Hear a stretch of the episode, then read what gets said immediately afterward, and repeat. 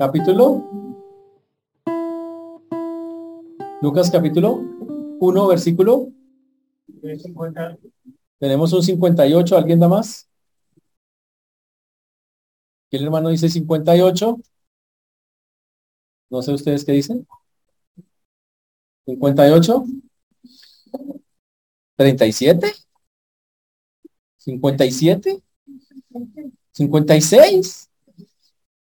Hay gente que no ha estado con nosotros. Eh, Lucas capítulo 1, versículo 57. Pero antes de eso vamos a repasar un momentico todo lo que nos ha enseñado Lucas. Recuerden que Lucas entonces es un evangelio que tiene como finalidad persuadirnos, convencernos de la certeza de todas las cosas que se han dicho sobre Jesús y de la importancia eh, que tiene para nosotros todo lo que Jesús hizo para nuestra salvación. Básicamente es lo que está diciendo. A través del libro de Lucas estamos viendo cómo Dios actúa en la historia, y básicamente la información que estamos recibiendo de, Lucas busca que nosotros tengamos la certeza que la palabra de Dios puede transformar eh, vidas. También Lucas nos hace ver que Dios cumple sus promesas, como lo ve, y que, y que queriendo poner en orden los acontecimientos, él comienza por el precursor, por aquel que tenía que venir antes de Jesús para confirmar que él, que de verdad, el que vino, tenía, había cumplido todas las promesas. Para eso comenzó con, contándonos el nacimiento del precursor llamado Juan el Bautista, por medio de la historia de Zacarías, su papá, junto con Elizabeth, que de manera ya unos señores mayores logran tener un hijo, conciben un hijo. Y no solo eso, sino que un hijo lleno de promesas, porque el ángel le dice que este será llamado al grande, que será especial, que tendrá unas cosas muy, muy especiales. También vemos que Zacarías eh, al principio no creyó y como castigo se quedó mudo, muy importante para la historia de hoy, porque no entendió y a veces le pasa a muchos cristianos también lo mismo, que oran, pero oran sin fe. No están esperando y se sorprenden cuando Dios responde de alguna u otra manera, que es lo que habíamos dicho acá. También la idea de ver todas estas profecías cumplidas es incrementar la confianza de nosotros en el resto de los anuncios es que nosotros confiemos que si lo que dijo el ángel se cumplió, si lo que fue profetizado que vamos a ver hoy se cumple, pues ¿por qué no confiar en el resto de la palabra si en verdad es tan importante? La otra cosa que hemos visto es que el poder de Dios no es algo que pertenece al pasado. El poder de Dios sigue presente hoy en día, sigue estando a la mano de las personas cuando lo buscan para el cumplimiento de sus propósitos, no para que nosotros hagamos lo que queramos hacer. Por eso Dios exige la cooperación a los seres humanos para cumplir el plan divino. Dios exige eso. Dios, y ahí es la otra cosa que aprendimos. Dios usa instrumentos a veces que uno no pensaría. Dice la Biblia que lo vil y menospreciado del mundo escogió Dios para avergonzar a los sabios. Y Dios hace eso. Pero Dios necesita personas que se dispongan, personas que lo quieran obedecer para llevar a cabo su plan, como lo fue en su momento María, como lo vimos acá, en este momento. Vimos también que gracias y como resultado de que una persona genuinamente entiende que Dios está trabajando en su vida, dice que la persona como resultado lo adora inmediatamente y que eso debería ser una constante. Una vez algo hace Dios, uno debería glorificar su nombre, exaltarlo, como lo hizo María en su momento. Y la otra cosa que resaltamos también es la participación del Espíritu Santo. El Espíritu Santo en esta escena que nosotros estamos viendo hace cosas increíbles. Ha hecho, hizo, participó en la concepción de Jesús, llenó, dice, fue lleno del Espíritu Santo Juan el Bautista desde el vientre de la mamá, llenó del Espíritu Santo, eh, por el Espíritu Santo María, hace un cántico que se llama el Magnificat, Elizabeth queda llena del Espíritu Santo y sabe que lo va a seguir haciendo, vamos a ver en el texto de hoy también, que ese trabajo no se detiene. Y quedamos en la semana pasada en que eh, María está haciendo el magnificar, está hablando de las maravillas. María habló de dos cosas. Primero habló de lo que iba a ser el ministerio de ese niño y de, después de cómo ese, ese trabajo o ese esfuerzo que Dios estaba haciendo de salvar a la humanidad afectaría a la nación de Israel, cómo la nación sería bendecida. Y hoy vamos a estar en el versículo 57 en adelante. Y para los hermanos que eh, no, no entendieron el 56, vamos a repetir un pedacito del 56, porque veo público del 56 que dijo 56.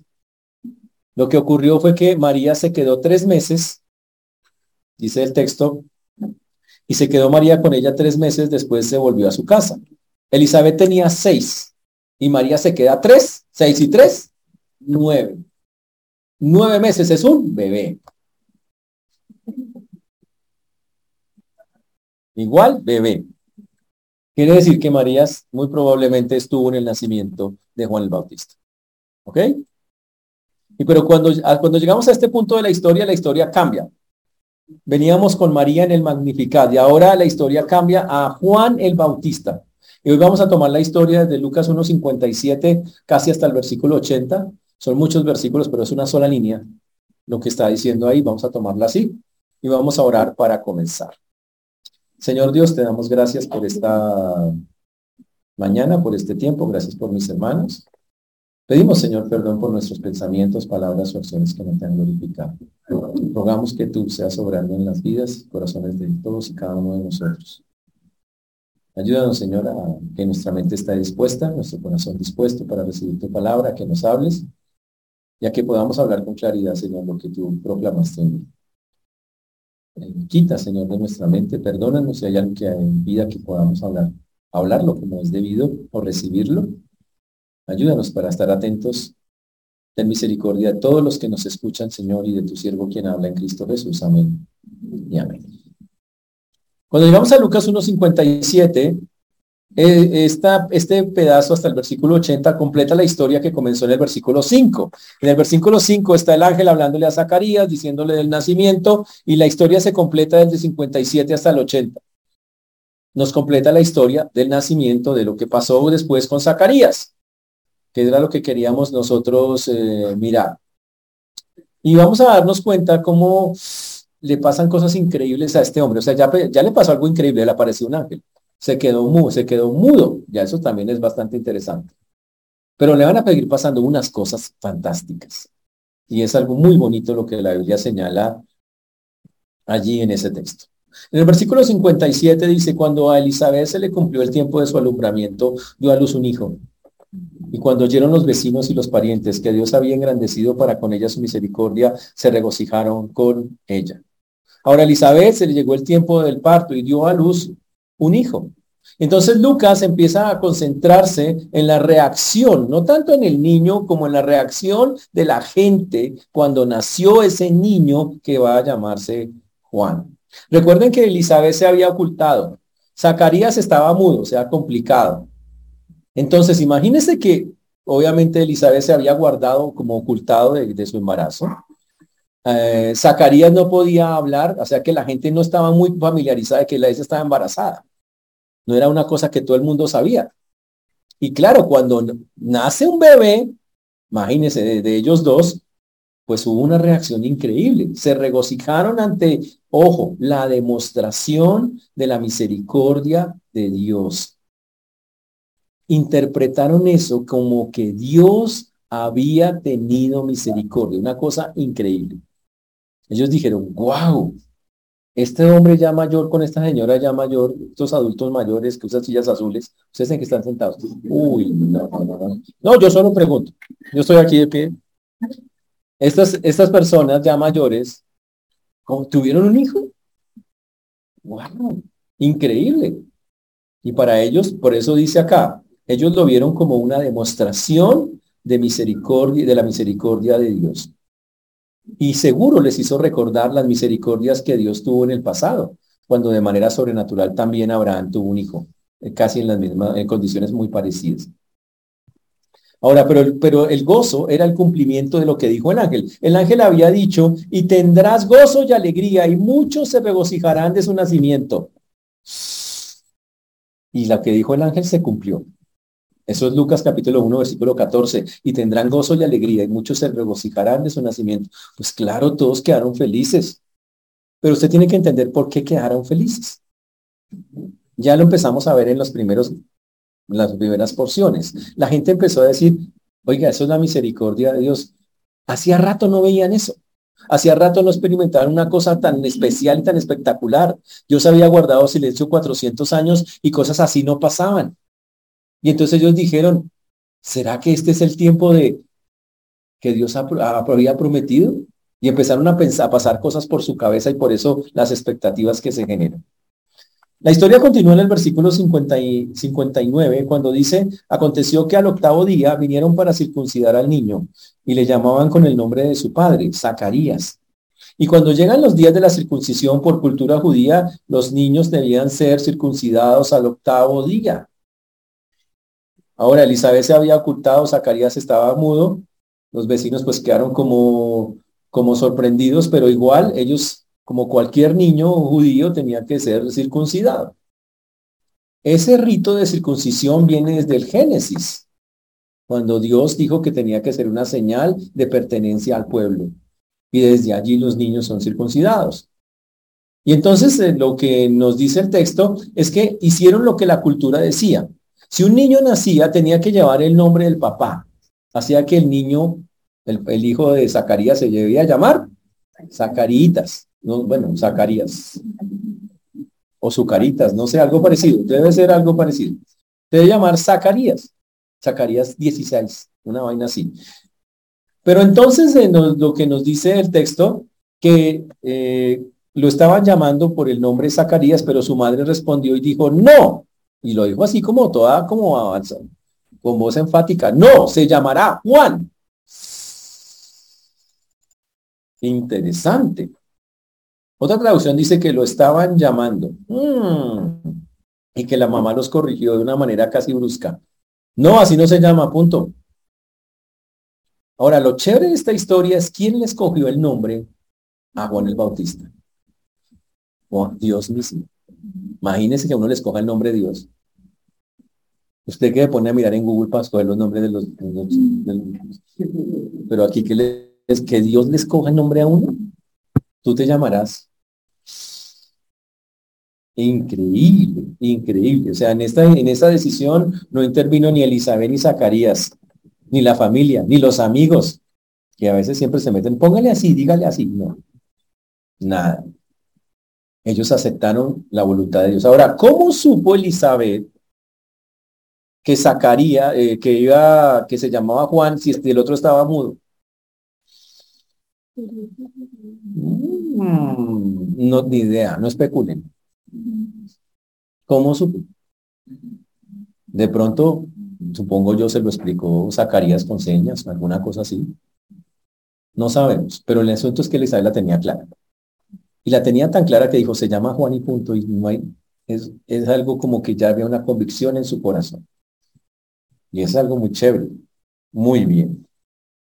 Entonces le hicieron el reclamo a Elizabeth. Le dijeron, ¿Por qué lo va a llamar así? No hay nadie en tu parentela que se llame con ese nombre. No hay nadie. Entonces, y obviamente el, reclamo era válido. Dice, pero en su parentela nadie se llama Juan. ¿Usted por qué le quiere poner de, de esa manera? Entonces dice, le, viene, le preguntaron por señas a su padre cómo le quería llamar. Ahora dice que le preguntaron por señas a Zacarías, oiga, ¿cómo se va a llamar el su hijo? Ahora, ojo con lo que dice ahí le preguntaron por señas. A ver, ¿Zacarías estaba sordo o estaba mudo? Mudo. Entonces, ¿por qué le preguntó por señas a un mudo? Porque estaba sordo también. Esa es la razón. No hay otra forma. Porque que yo sepa, los mudos oyen o no. Entonces, muchos dicen que no había quedado solo mudo, sino que también estaba sordo. Entonces, como había quedado así, por señas le dijeron, no sé cómo hubiera sido la señal, ¿no? ¿Cuál es el nombre del bebé? Y entonces dice que Zacarías hizo, dice, dice el texto, y pidiendo una tablilla, obviamente Zacarías escribió diciendo, Juan es su nombre. Él cogió una tablilla que se usaba en esa época, una tablilla de cera, y en esa tablilla de cera le escribió el nombre. Se comunicaron, nos dice ahí, por señas con él, y entonces eh, todos se maravillaron cuando él dijo Juan, cuando él escribió Juan. Dijo, Juan, Entonces, ojo, ya estaban, ya estaban muy como maravillados, como asombrados de que unos adultos mayores estuvieran un hijo en esas condiciones.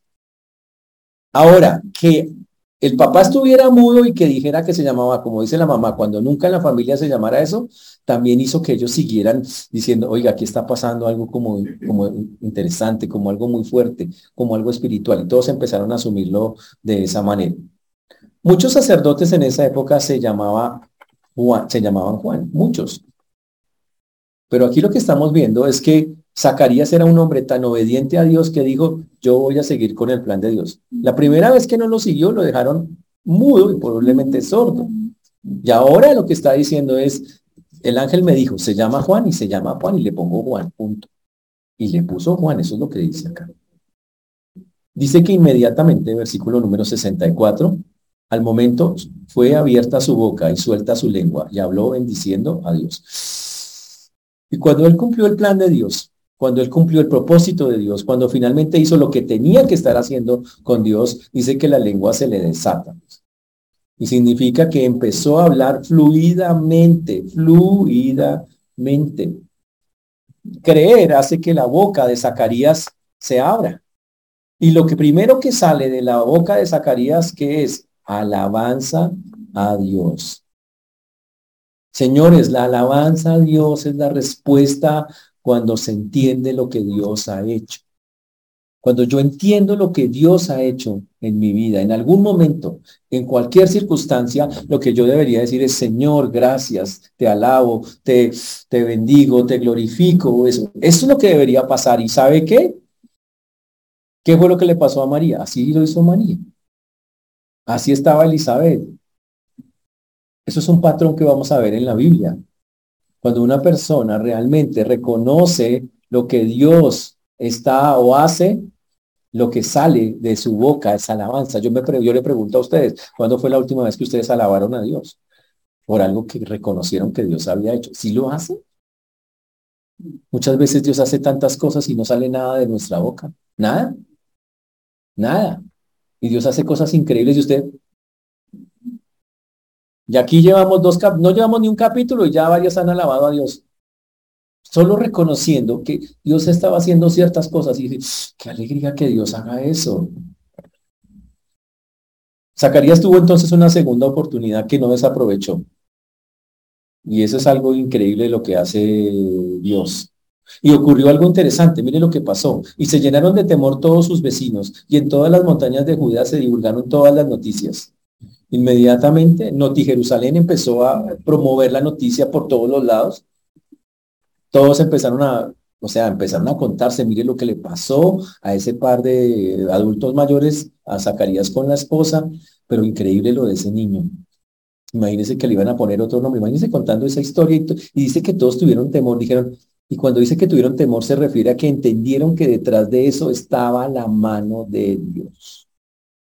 Eso fue lo que entendieron. Así lo interpreta Lucas. Y dice acá, dice, y todos los que lo oían las guardaban en su corazón. Uy, qué interesante. Dice, todos los que oyeron esas cosas las guardaban en sus corazón y empezaron a hacerse una pregunta. Una pregunta válida para ellos, o sea, una pregunta espectacular. ¿Qué pues llegará a ser este niño? Mm, ¿Quién? Pues ¿Será este niño? preguntaron. ¿O, ¿O qué? Pues traduce, ¿llegará a ser este niño? Ahora hay que entender por qué se preguntaron eso.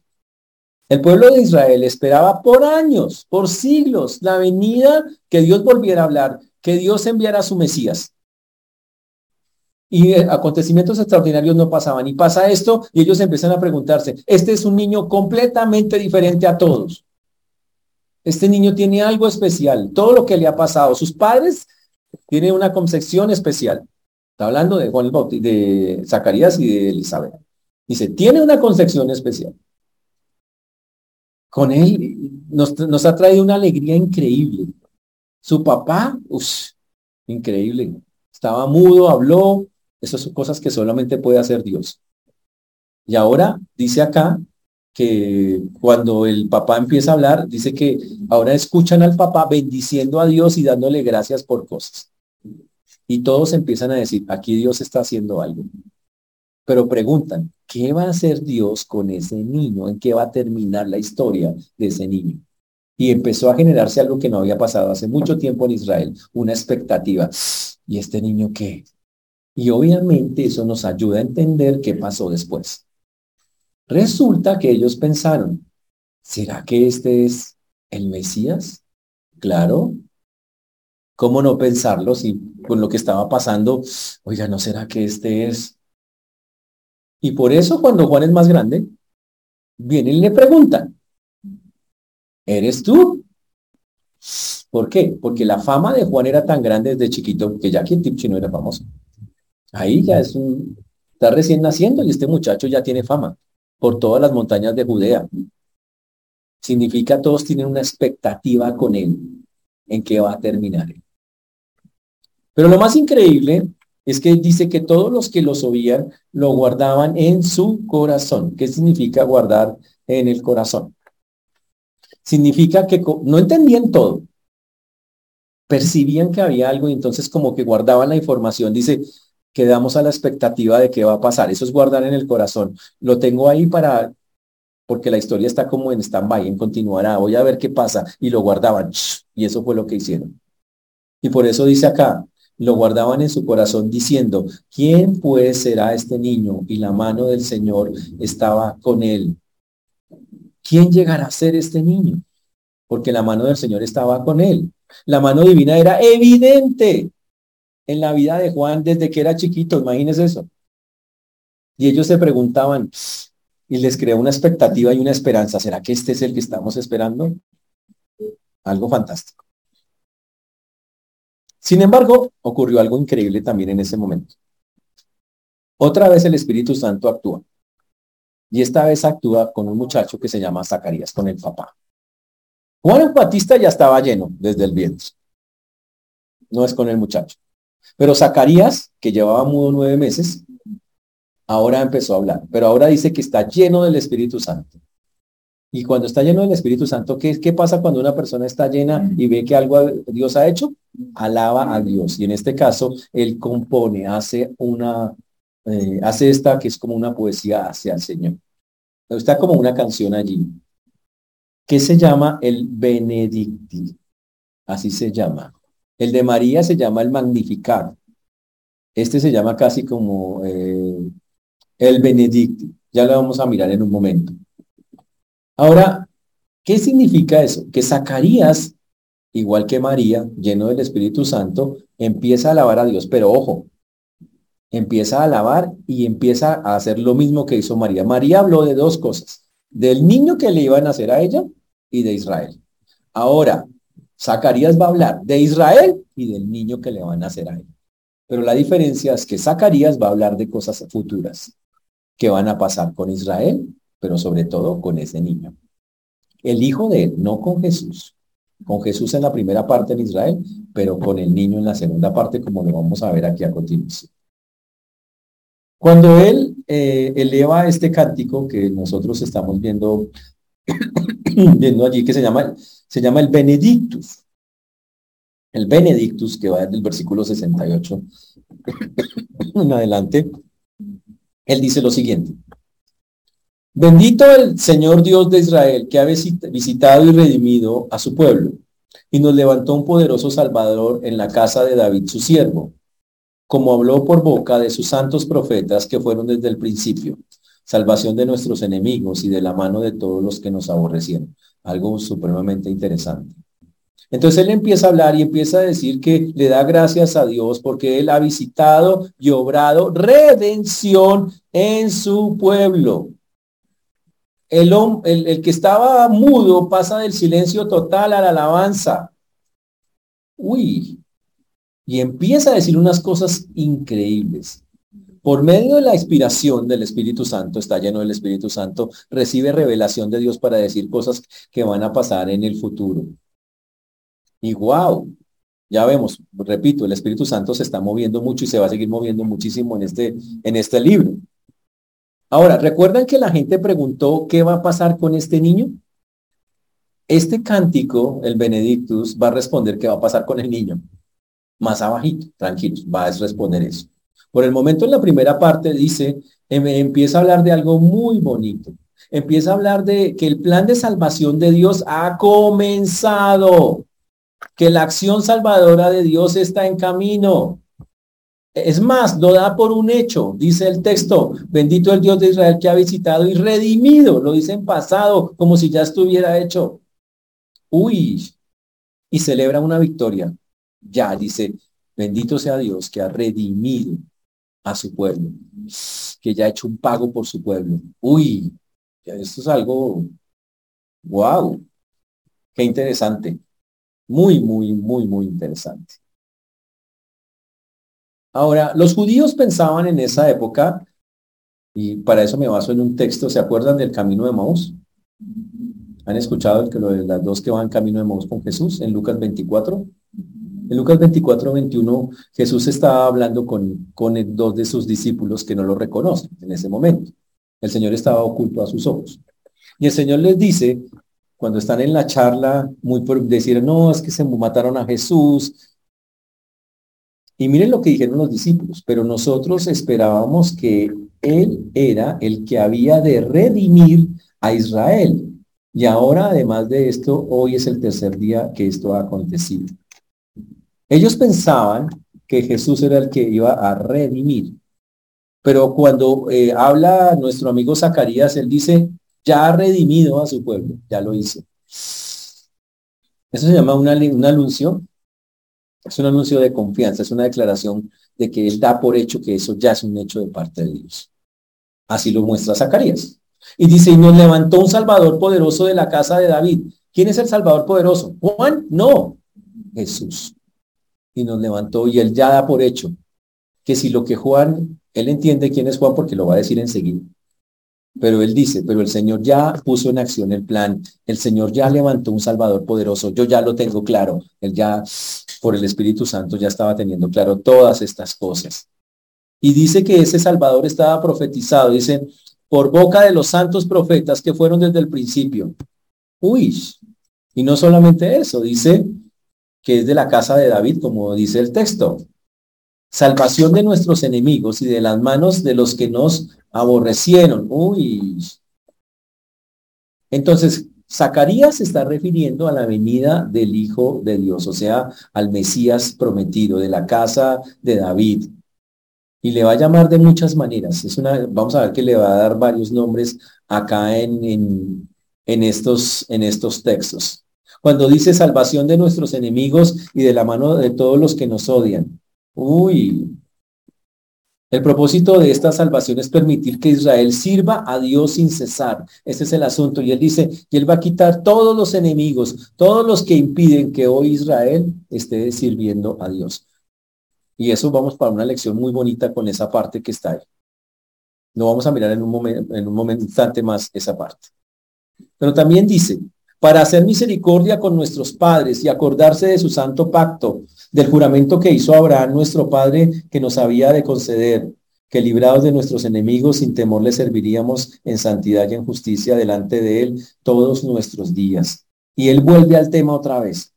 Dice, y lo que está pasando, señores, cuando él está dando el, el cántico, en el cántico él dice, Dios ha mostrado la misericordia como cuando lo hizo con nuestros padres y él entonces trae en el cántico a Abraham, su padre. Pero recuerda que cuando Dios liberó a Abraham, su padre, ¿sabe para qué lo liberó? Para que Abraham le sirviera sin temor, en santidad y en justicia todos los días. Para eso es que Dios libera a la gente. Ojo lo que voy a decir. En este tiempo estaban oprimidos espiritualmente y el Señor los liberó para qué? Para que los sirvieran a Él. Después llegó el éxodo. ¿Y qué pasó? Estaban oprimidos estaban esclavizados. ¿Y cuál, fue la frase que le decía normalmente cuando iban delante del faraón? Libere a mi pueblo, o deja ir a mi pueblo. ¿Para qué? Para que me adore y para que me sirva. O sea que cuando Dios libera a una persona o a un pueblo, lo hace para que ese pueblo, y específicamente esas personas, le sirvan. Y Zacarías está diciendo, que este que viene iba a traer liberación para que cuando liberara a las personas, le sirvieran libremente. Entonces la pregunta es, ¿será que nosotros ya experimentamos esa liberación? Y la respuesta es obvio que sí. Fuimos libres, somos libres.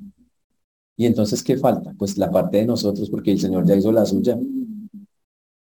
Yo soy libre para servir al Señor. Pero de eso hablaremos en un momento.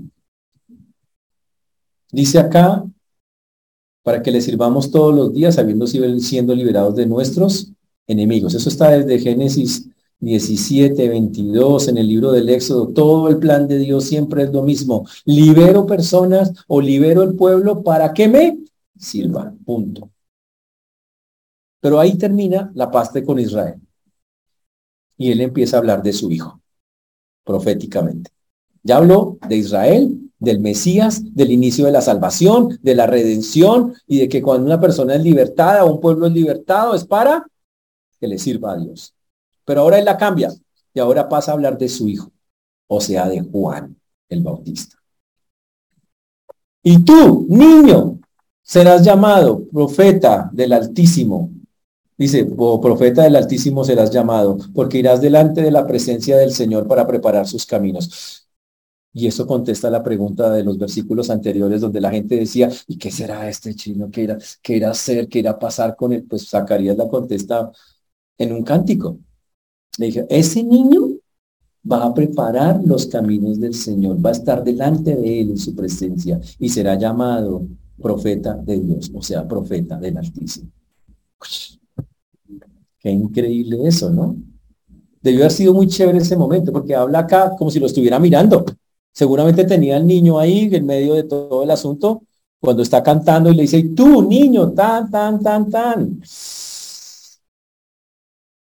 Le recuerda todas las cosas que estaban ahí, profetizadas.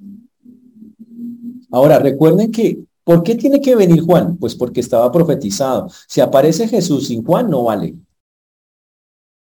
Porque Juan tenía que venir antes que Jesús. Eso era, estaba escrito. Lo dice Malaquías capítulo 4,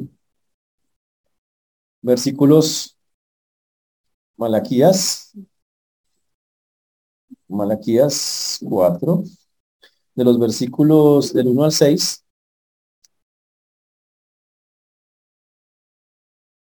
Versículo 5, preferiblemente. 4, 5.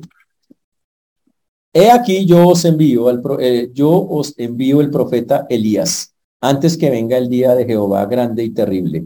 Él hará volver el corazón de los padres hacia los hijos, el corazón de los hijos hacia los padres. Uy. El Malaquías había profetizado, usted dice que venía Elías, dijo, pero Juan no es Elías. Vamos a mirar eso más adelante. ¿Juan es Elías? Mm, pero ahí dice que tenía que venir Elías. Sí, y lo vamos a mirar si Juan cumple con el requisito de ser ese Elías profetizado ahí. ¿De acuerdo? Pero que tenía que aparecer, tenía que aparecer. Ese es el, eso es lo que queremos decir. Ahora, también lo que está diciendo el papá de Zacarías, en medio de todo, cuando está hablando de esa manera tan, tan especial en estos versículos, es lo que quiere dar a entender es que, con, que ese niño no es un niño cualquiera. Dice el texto, versículo 77 para dar conocimiento de salvación a su pueblo, para perdón de sus pecados. Dice, para dar conocimiento de salvación a su pueblo. Uy, ¿qué significa dar conocimiento de salvación a su pueblo? Para decirles, el camino de la salvación es Jesús. Para eso. No él, Jesús. Uy, y para que siguiendo a Jesús las personas obtuvieran el perdón de sus pecados. Y eso es lo que él le está diciendo ahí en el texto de una manera muy, muy bonita. Después dice, por la entrañable misericordia de nuestro Dios, con que nos visitó desde lo alto la aurora. Es un texto bien interesante. Dice, por la tierna, se traduce, por la tierna misericordia de nuestro Dios, sobre quienes la aurora de lo alto nos visitará la aurora de lo alto es otro nombre para el Señor, para el que viene, para el Mesías. Así se le llama también. ni, ni, uno lo conocía siquiera, pero se llama la aurora de lo alto. Uy, ¿a qué asemeja eso de la aurora de lo alto? Habla de algo que trae luz, algo que sale y que trae, ilumina y muestra un camino. A eso se refiere. Y dice que ese que viene es llamado así. Dice acá que Él nos visitará. Ese que viene nos va a visitar, va a estar entre nosotros para dar luz a los que habitan en oscuridad y en sombra de muerte, para encaminar nuestros pies por la senda de paz. Uy, por la misericordia de Dios desde lo más profundo eh, del Señor, Él va a traer, va a traer esa, como dice ahí, ese, lo alto, la aurora, se llama así, en español dice así, viste desde lo alto la aurora, aurora de lo alto. Y es esa imagen de esa luz que brilla a los que están en oscuridad para que salgan de su oscuridad. A eso se refiere específicamente ese nombre. Y dice también para que tengan paz, para encaminar nuestros caminos por caminos de paz. El camino de paz no es simplemente un camino en el que no hay problemas. No. Es el largo camino que se recorre cuando estamos con el Señor, en que a pesar de las circunstancias, eh, nos sentimos tranquilos, nos sentimos confiados. Ese es el camino de paz que está profetizado ahí. Increíble. Entonces, acabamos de ver que Zacarías acaba de componer una canción, porque básicamente es un cántico, hace un cántico de alabanza a Dios, donde habla de su pueblo, incluye la salvación, incluye a Jesús, y fuera de eso, ahora habla de la última parte, habla de su hijo y dice que él va a ser alguien grande, que va a ser el precursor, está profetizado, tal cual que es lo que tenía que ser. Y termina en el versículo 80 diciendo, y el niño crecía y se fortalecía en espíritu y estuvo en lugares desiertos hasta el día de su manifestación en Israel. Y Juan salta todos los años y dice, y el niño crecía. ¿Cómo creció? Y se fortalecía. ¿Cómo fortaleció? Pero algo interesante. Y estuvo en lugares desiertos. Uy, ¿cómo así? En algún momento Juan se fue la, no se fue la casa, Juan empezó a salir de su casa y se empezó a vivir en lugares desiertos. Y de ahí salió la historia que más conocemos, la de que Juan entonces estuvo con una secta llamada los esenios, que vivió con ellos, que compartió con ellos, que allá fue donde lo educaron. Otros dicen, lo que pasa es que seguro Juan quedó huérfano y entonces cuando quedó huérfano los entrega, entregaban a los hijos a, a grupos así, y los entregaban para que los educaran. Esa es una de las teorías que tienen con eso. Pero sin embargo, la teoría más fuerte es que Juan en esa época vivió con los esenios en el desierto. Dado que se saben cosas de los esenios, dice, pues Juan se parecía a los esenios, entonces debe ser que Juan tenía esa connotación y vivía allá con ellos. Ahora, ¿qué debemos decir de eso? Pues que no tenemos ni idea si de verdad vivió con los esenios. Que eso es una especulación. Y que probablemente Probablemente no. ¿Y por qué? Porque si uno estudia quiénes son los esenios, Juan hizo cosas que los esenios no harían. No lo harían. Para que tengamos algunos casos, acá tengo unas comparaciones eh, sobre eso. Ah, los de Qumran vivían en el desierto de, de Judea y o eran personas que eh, creían en el ascetismo, la autopurificación, al exclusivismo, significa no se metían con nadie, no salían de ahí, no, se, no había movimiento. En cambio, Juan salía del desierto cada rato, iba allá, hacía predicaciones y volvía. Y un esenio genuino no hace esas cosas.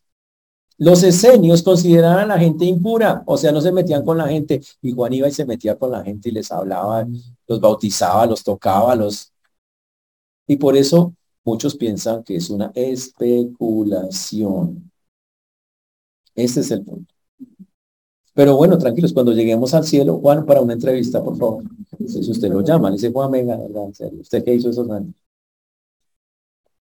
Díganos, ¿usted qué hizo? ¿Cómo así que usted fue para el desierto? ¿Qué fue lo que pasó? Y entonces ahí sí lo sabremos. Mientras tanto, quedémonos con que él vivió en el desierto. ¿Hasta qué día? Hasta el día de la manifestación. Significa hasta que la gente lo reconoció públicamente.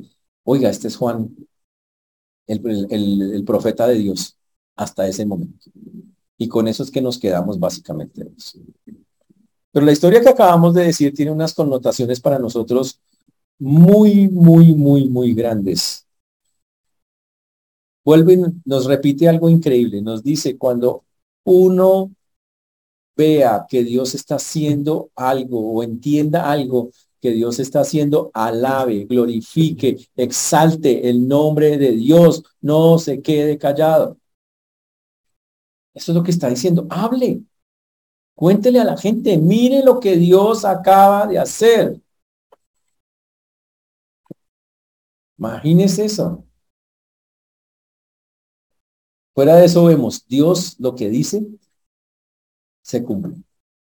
Nosotros ya conocemos qué pasó con Juan y sabemos que todo exactamente se cumplió ah, al pie de la letra. También vemos que Dios desde el principio tiene un plan con cada persona. Le dice a Juan que él irá como precursor de Jesús, preparará el camino de Jesús. Ese es el punto. Pero lo más importante, el plan de Dios empezó.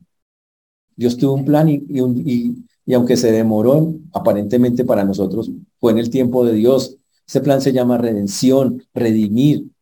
Y aquí se ve claro que ya lo inició y está identificado. Zacarías dice, el Señor salvó a su pueblo. Ya está. Ya, Dios lo puso en acción y comienza eso. Y empieza el concepto de redención en la Biblia, porque antes de eso no era un concepto que estaba en muy poquitas partes, no era muy, muy, hasta que llega este concepto acá y empieza a hablar que ese que redime también perdona pecados, eso que eso no lo estaba antes. Y empieza, empiezas a sentarse las bases de lo que es nuestra salvación. La redención, pagar por otro. Y, empieza a hablar del perdón de pecados, pagar los pecados de otro cuando yo no los cometí. Y este libro, y este específicamente esta porción enseña, el Señor está empezando el trabajo. Y eso es lo que hace Lucas, contarnos que el trabajo ha comenzado literalmente. Uy, y eso es algo muy bonito. Señores, Dios, y aquí la, de pronto las enseñanzas eh, más, más importantes. Dios tiene no solamente un plan con usted, porque tiene un plan con cada uno de ustedes. La pregunta clara acá es, ¿ya está haciendo la parte suya? Dios ya hizo la suya, Él ya pagó, ya redimió. Ahora la parte nuestra, servirlo. Y ahí tengo que hacer una aclaración. Toda persona liberada, Dios la libera para que de manera voluntaria le sirva. Así ha pasado. Usted mira, Abraham lo liberó para que me sirva. Eh, el pueblo de Israel en el éxodo de las plagas, ¿para qué lo liberó? Para que me sirva. ¿Para qué nos libera a nosotros? Para que le sirvamos. Le pregunto, ¿ya está sirviendo usted al Señor? ¿O usted pertenece a la familia Miranda? Cristian Miranda, ¿sí? Señores, Dios ya pagó, hizo su parte. Ahora lo que sigue, por eso el texto nos recuerda eso, que Dios hace libres a las personas para que le puedan servir libremente a Él. Y yo le pregunto, ¿ya lo está haciendo?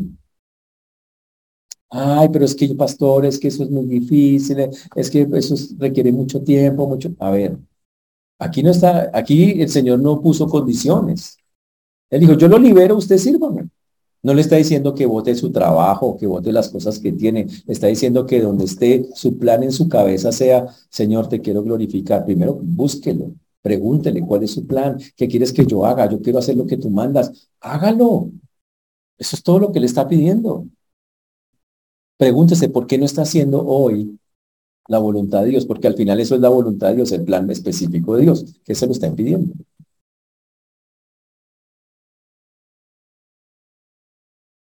Que usted no lo dice, es que no lo había entendido, pastor.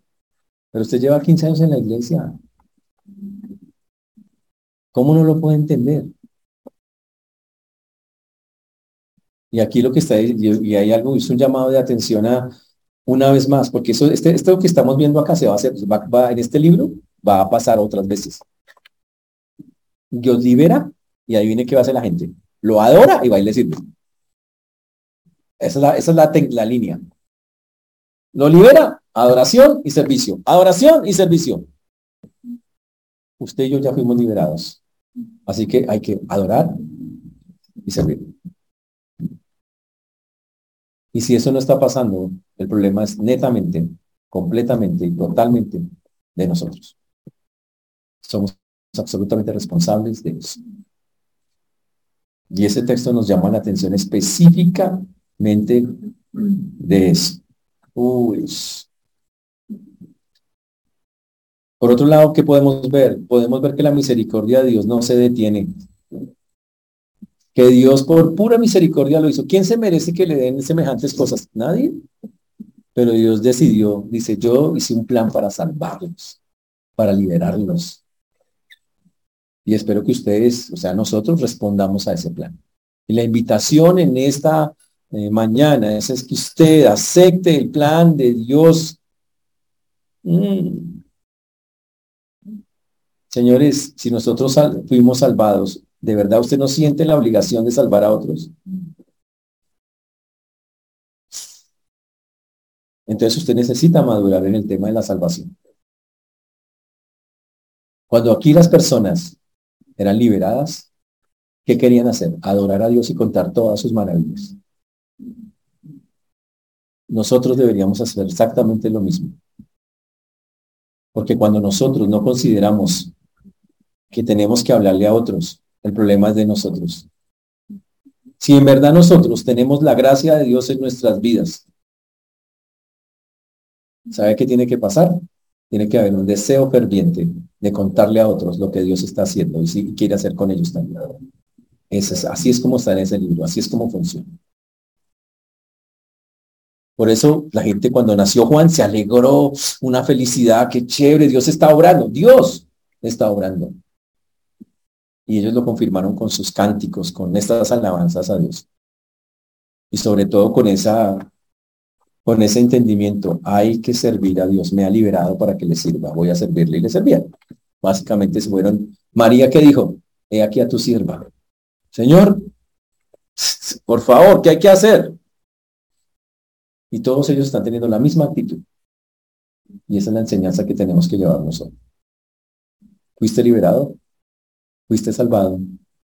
Adora y sirve a tu Dios el Señor nos ayude, hermanos. Vamos a ponernos de pie y vamos a orar.